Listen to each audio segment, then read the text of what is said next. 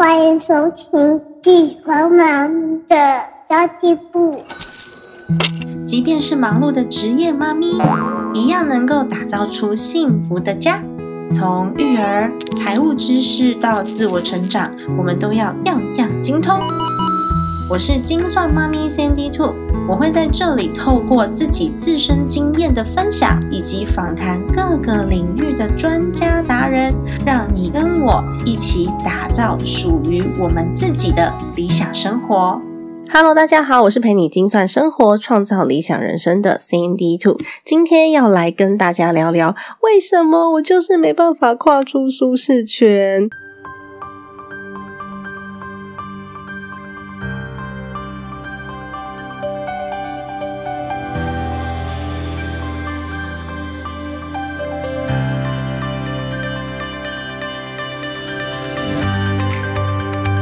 这样子的一个主题，是因为跨出舒适圈这件事情，好像是一个显学，就是大家都觉得说我应该要离开我的舒适圈，才能够创造出跟现在不一样的自己。理论上这没有错，但是在上一次的非读学，我们 Mom Power 妈妈商学院的直播内容，这个非读学的活动的时候，我的伙伴 Laura 她就有提到说，舒适圈不是拿来跨越的，是拿来扩张的。我后来发现，哦，这个想法会让大部分的人都比较容易接受，诶，所以呢，我决定要把这个讲法拿来我自己用，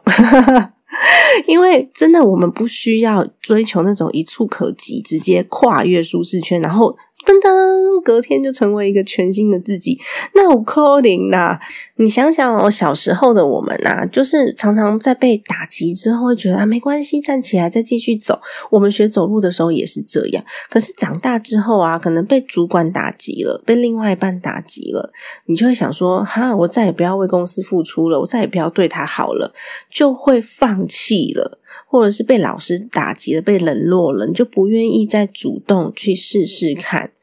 感觉上，我们好像因为环境的关系，所以我调整了自己的态度，我长了智慧了。反正我不再帮公司出任何主意之后呢，主管也没办法为难我，我就这样子好好的领我的薪水就好了。听起来好像嗯很有道理，但是呢，事实上呢，我们是限制了自己，而且你的生活会过得越来越没有趣味。越来越没有挑战，而且你会发现你自己的能力越来越下降了。呃，反而是那种经历了困难之后，还是希望可以挑战自我的人，他帮自己设置限制会比较少，也比较不会有这种消极的行为，甚至是消极的想法，让自己能做的事情越来越少，越来越少。然后到最后呢，就只剩下两点一线。然后呢，在公司也不愿意发挥自己，在家里面又觉得哦，我不愿意沟通，什么都不愿意。然后一天到晚忙东忙西，就是在瞎忙。你就会发生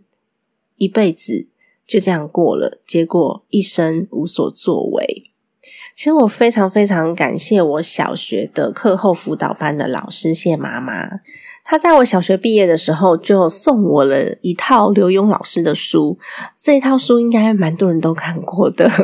非常非常的畅销。这三本书呢，叫做《超越自己、创造自己、肯定自己》。真的，我在小学的时候毕业的时候就把这套书给读完了。那个时候即将升国一，我就。非常的有感触，因为他就是在讲他写给自己的孩子，就是现在的呃刘轩老师的一系列的信件，去集结成一个爸爸带领孩子面对顺境跟逆境的智慧。这个超越自己、肯定自己、创造自己，不就是不断的在扩大自己的舒适圈，像涟漪般的扩大？所以其实呢，嗯，这让我联想到啊，我常常被问到的一个问题，就是年轻人出社会之后，应该要怎么样先开始存自己的第一桶金？我通常都会回答：如果说父母都还在，都健康，然后父母亲都有自己的退休计划，或是父母亲还没开始退休的话。先学会怎么样分配金钱，先学会花花钱花的有价值，不要先省钱。因为当你年轻的时候什么都不敢去做了以后，你的精力会非常非常的少，你的精力有限，就会影响到你往后的所有的发展机会跟你的思考格局。所以年轻的时候，先学会花钱去买一些经历，例如去学习或是去旅行。你可以花很多很多的时间去验证、去碰壁、去调整、去慢慢的吸收任何的事物。然后最重要的是，你自己要有见解跟看法。所有的事情都要有见解跟看法。那但是如果已经到一定的年纪的话，我倒是蛮赞成就直接去买别人的智慧，因为如果到了一定的年纪的时候，我们可能没有那个时间可以让我们去等待。所以如果你问我说：“诶，网络上很多免费的资讯啊，我要先花时间去探索呢，还是我直接买别人的智慧？”它其中最大的变因就是你的年纪。真的，因为我自己当初做这个理财的时候，我也花了三年的时间去验证好用的、不好用的、有效率的、没效率的这些，我都把它整理出来，然后制作了我自己的线上课程。然后我现在只卖两千块，两千多啦。但是呢，我当初花了三年的时间去验证，那我的中间的这些成本绝对不止两千块。况且，我觉得理财这件事情啊是没有办法依靠别人的。像我如果不会画画，我可以让别人帮我做 Photoshop；我如果不会行销，我可以让别人帮我做广告投放之类的。或是呢，我不会写 App，我可以请一个工程师。但是理财这件事情真的没办法靠别人。你就算靠会计师帮你算好了，你也得要看得懂。所以自己学起来不用依靠别人，就可以随时就会有办法去弹性的去调整。所以如果我认为啦，你的年纪还很轻。就有本事去探索这些历程的话，很棒，因为它会实质培养出来你的分析跟整合能力。我相信有很多听众朋友都已经知道了，我非常幸运的，我在三十岁之前就走过了二十八个国家。我觉得每次旅行都可以增加眼界，有新的想法。让我的人生更宽阔。我在这里说的那种旅行啊，并不是说啊，我要去度假、住饭店啊，在饭店里面享受，不是这种哦，是真的，你深度去体验旅行的过程，然后去体验当地的生活。住饭店那种，你其实真的什么都学不会，只是去享受而已，不是不好。只是我如果我的目的就是去享受的，那无所谓。但是我的目的如果去学习的话，那就没有办法去透过。高级享受 来学习到任何东西，所以有时候我的旅行的路线环境啊，都不见得是舒适的。有时候三餐也不是很享受，就是呃全身汗啊，脸会脸上会出油啊，要自己开车啊，甚至要走很远的路啊。然后有的时候会有一点点小小的危险，所以我认为旅行的价值不等同于你花了多少钱，反而有时候你花的钱越少。学到的越多，那那时候因为旅行过非常多的国家，但是呢，我爸爸妈妈的个性不太一样，他们不是那种很宠小孩的，所以如果我玩的太超过，我就要自己想办法。所以我那时候帮忙那边华人的呃。哥哥姐姐们帮忙接送小孩，然后我也做陪读保姆，我也在饮料店打工，然后我也跟美国的代理商去谈过代理，去代理那个品牌。那时候有一个品牌很有名，叫做 Oakley，我就代理那个品牌卖到台湾来，因为我想要赚一点钱，到处去玩。虽然我那个时候因为没有什么时间，我的时间大概就是有空就跑出去玩，或者是当时还在念书嘛，所以呢，并没有。花花很多很多的心思下去经营，那没有经营的很好。不过至少呢，我那段的经历，我觉得还蛮宝贵。然后一直到我要毕业的那一年。我爸就跟我讲说啊，你要毕业啦，反正你表弟好像也十五岁了，那在美国十六岁就可以开车，所以他叫我把车子运去佛罗里达州送给我表弟当礼物。我那个时候查了一下运费，大概是一千多块美金。那如果我要去玩，从加州开到佛罗里达州，油钱加住宿差不多是三千多美金。那时候我就找了两个朋友。轮流开车，但是呢，两个朋友里面只只有我跟其中一位会开车，另外一位不会。然后我们沿路玩，再坐飞机回加州，这样钱就会差不多了，一个人是一千多块。OK，所以呢，当中的费用我只够油钱跟住宿嘛，因为我刚刚讲了嘛，我爸给我的就是车子的运费啊，我只够油钱跟住宿，所以其他我就要自己想办法。然后我就瞒着我爸爸。但是我有得到我妈的同意，然后开始我二十一天驾车的 road trip 旅行。那时候我就买了那个美国有国家公园的年票，因为美国有非常多不同的国家公园，然后里面的那个生态保育都做得非常好，有白沙漠，有钟乳石，有森林，有反正就是类型非常的多元。然后用那个年票啊，你随时都可以停车免费，有的时候是门票都免费，打折是一定有啦。所以我有穿越过摄氏五十几度的死亡谷国家公园，然后我也爬进了世界最大的天然的石灰岩洞，在那个钟乳石洞里面很凉快，而且这个洞穴之大。就觉得哇，amazing！然后要带那个头灯下去爬钟乳石，然后我也有在那种巨人般高楼那么高的仙人掌下面走来走去，也穿越过那个白沙漠。如果你看白沙漠啊，你会发现，哎，好像白雪一样，哎，我那个照片就宛如身在。一片雪地当中，但是我是穿短袖，因为真的很热。它是一片沙漠，然后我也有在半山腰的森林里面追着路跑啊，也真的很热，而且那个路跑超快，一下就不见了，然后我跑去追它。真的很很好玩的一个，嗯，一个算是纪念吧，回忆。然后我最难忘的就是我去了纽奥良，在密西西比河旁边住了三天。它是爵士音乐的发源地，走到哪里都有音乐，而且有一些是全家大小带出来，就在路边开始唱那个。那个叫做阿卡贝拉是吧？哦，真的非常的难忘。然后一路上，我们开到了美国的最南端 Key West，中间有遇到棒球季，所以我们就一路看到有球赛，我们就是呃，就停下来在那个城市多住一天去看棒球赛。除了某一些餐厅，我觉得诶很不错，所以我特别想要去吃。比如说啊，Key West，我们就一定要去吃它的巴耶亚嘛，就是西班牙海鲜饭，然后。呃，除了这些特别想吃的餐厅以外，我们几乎就是带了足够的干粮、足够的泡面。知道年轻的时候就是觉得泡面很好吃，所以就会带泡面，然后带一个大冰桶。因为我们经过的地区很多都很热，然后你身上所有的东西都会融化，包含那个口香糖。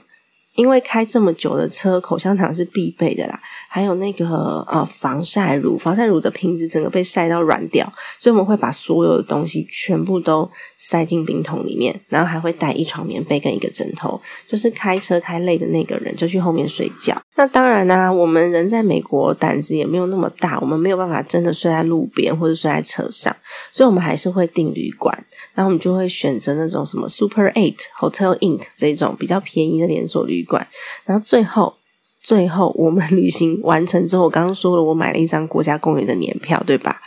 哦，因为年票我们只用了二十一天，所以它还非常值钱，但还有 三百五十几天可以用，所以我就在 eBay 上面把那个年票给卖掉了，几乎就没有什么花到那张票的钱。这是我最难忘的旅行之一，也是收获最多的旅行。二十一天花了大概一千两百多块美金。那么之后呢，尝到甜头了，所以我去到欧洲，或是去到其他的东南亚国家，我也差不多就是走这种半自助的路线啦。所以我用双脚走过巴黎的香榭大道，跟我老公我就说，我们不要坐地铁，因为你坐地铁看不到东西。那我们就是用双脚走过。香榭大道，然后我在英国的 Nottingham 有被抢劫过，我在 New Mexico 的边境被警察扣留下来四十分钟过，哇天呐！然后在韩国也是啊，在韩国那次超可怕的。我到韩国的第一天晚上呢，我就吃了当地的那个泡菜饭，但是你知道当地的泡菜饭，我那时候第一次去，我真的有惊艳到诶它真的就只有泡菜跟饭。其他什么东西都没有，然后我第二天就肠胃炎了，然后你知道肠胃炎哪都不能去啊，然后我老公也只好那个时候是男朋友啦，也只好陪我在饭店。然后在泰国，你知道泰国一定要去看人妖嘛，坐在人妖大腿上啊。然后我也曾经会想要搭那种红眼班机，所以我在日本的机场睡过一个晚上，在伦敦看过音乐剧。但是我也有在高级的餐厅用过餐，因为其实我的父亲那时候一常跟我讲，我们是呃每一个社会阶层的人都可以去接触看看。你会知道，任何阶层的存在都是有他们的智慧跟价值的。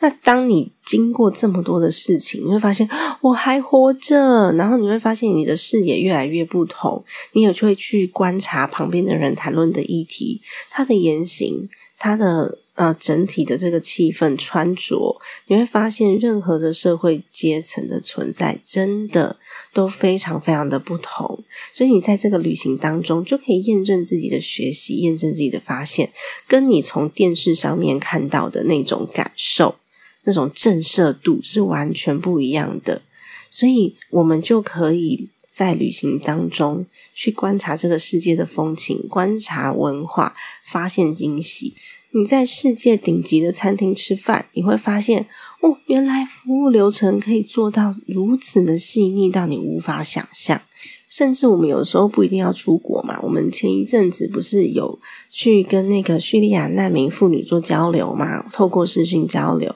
你会发现哇，女人的韧性真的无极限，居然可以在这样子的生活环境之下，还可以把自己的生活活出另外一番的精彩。进广告喽，我们待会就回来。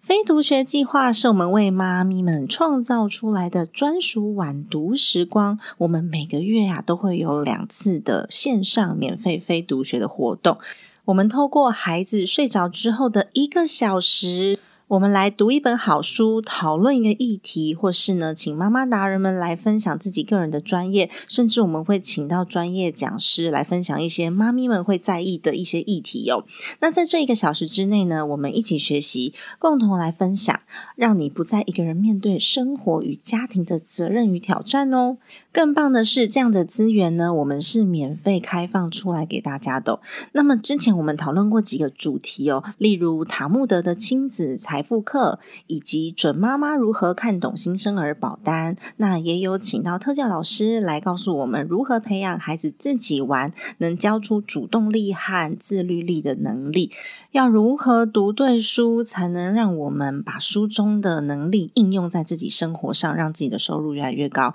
以及如果有财务冲突的话，夫妻要如何开始沟通理财？这么多的主题，我们都是开放出来免费让大家学习的。如果你想要观看我们过去所有主题的回放，并且获得讲师用心准备的简报的话，欢迎赞助我们的非读学计划，我们一起陪伴彼此前进，我们一起成为孩子最棒的榜样以及人生的导师哦。相关资讯请参考资讯栏位喽。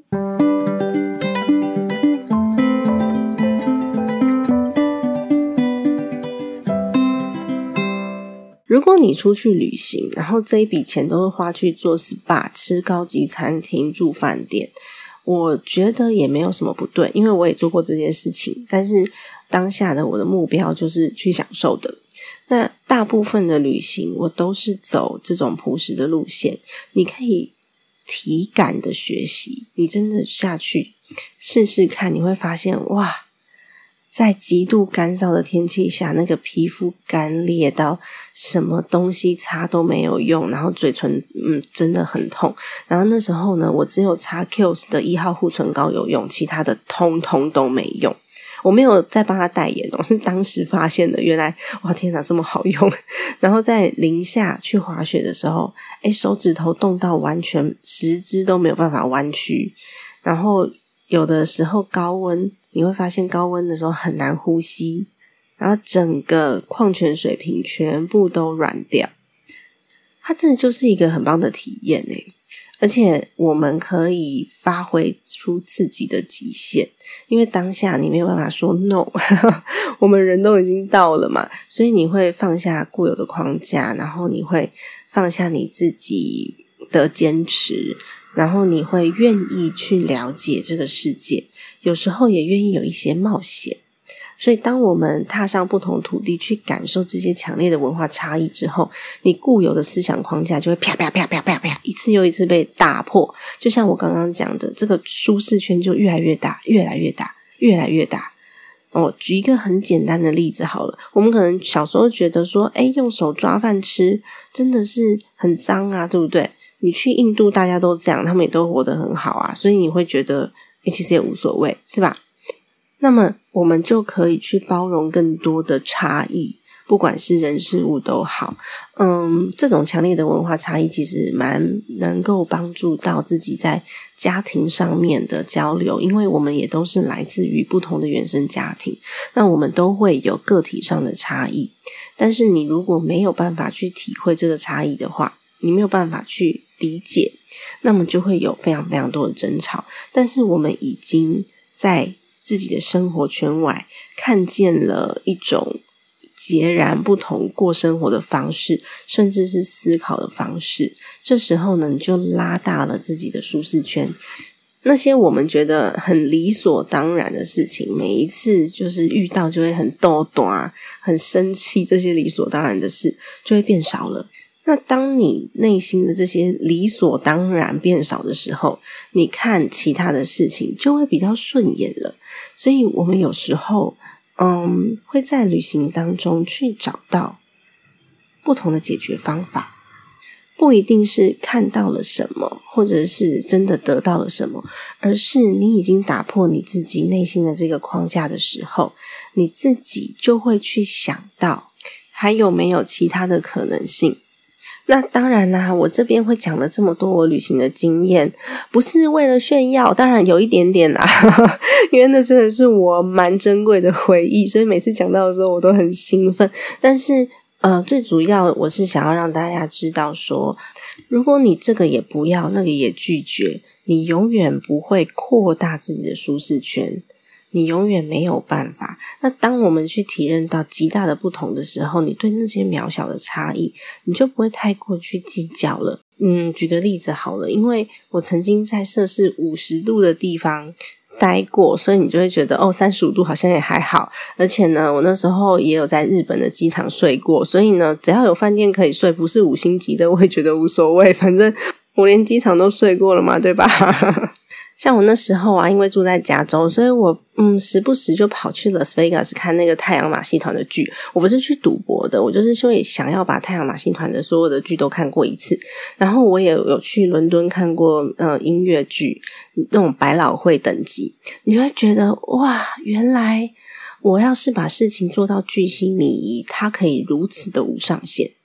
所以你会对自己有更多的期待。所以我觉得呢，用身体去尝试是最容易跨出舒适圈的。那我刚刚的举例当然是稍微比较呃不好实现一些，因为会有时间、金钱上面的一些考量吧。但是你如果没有办法出国去走走，至少不要一天到晚坐在家里纸上谈兵，因为你谈不出一朵花来的，因为你的体验真的是太少了。我们可以去参加活动，参加读书会，让自己认识到不同温层的人，你会发现有不同的生活方式跟不同的想法，这些都可以让你拓展你的舒适圈，变得更勇敢。更善解人意，更包容，更知足，更快乐。真的，去试试看，走出去你的舒适圈，哪怕只有跨越一小步，你往外跨一小步之后呢，再往外慢慢的跨一小步，你的舒适圈就会越来越大，越来越大。好的，那么今天的分享就先到这边结束啦。记得要帮我留下一个五星好评哦。希望大家呢下次都可以来参加我们的非读学活动，每一期都有非常非常精彩的主题哟。家庭理财就是为了让生活无虞，分享这期节目，让更多的朋友透过空中打造属于我们幸福的家。我们下一集再见，拜拜。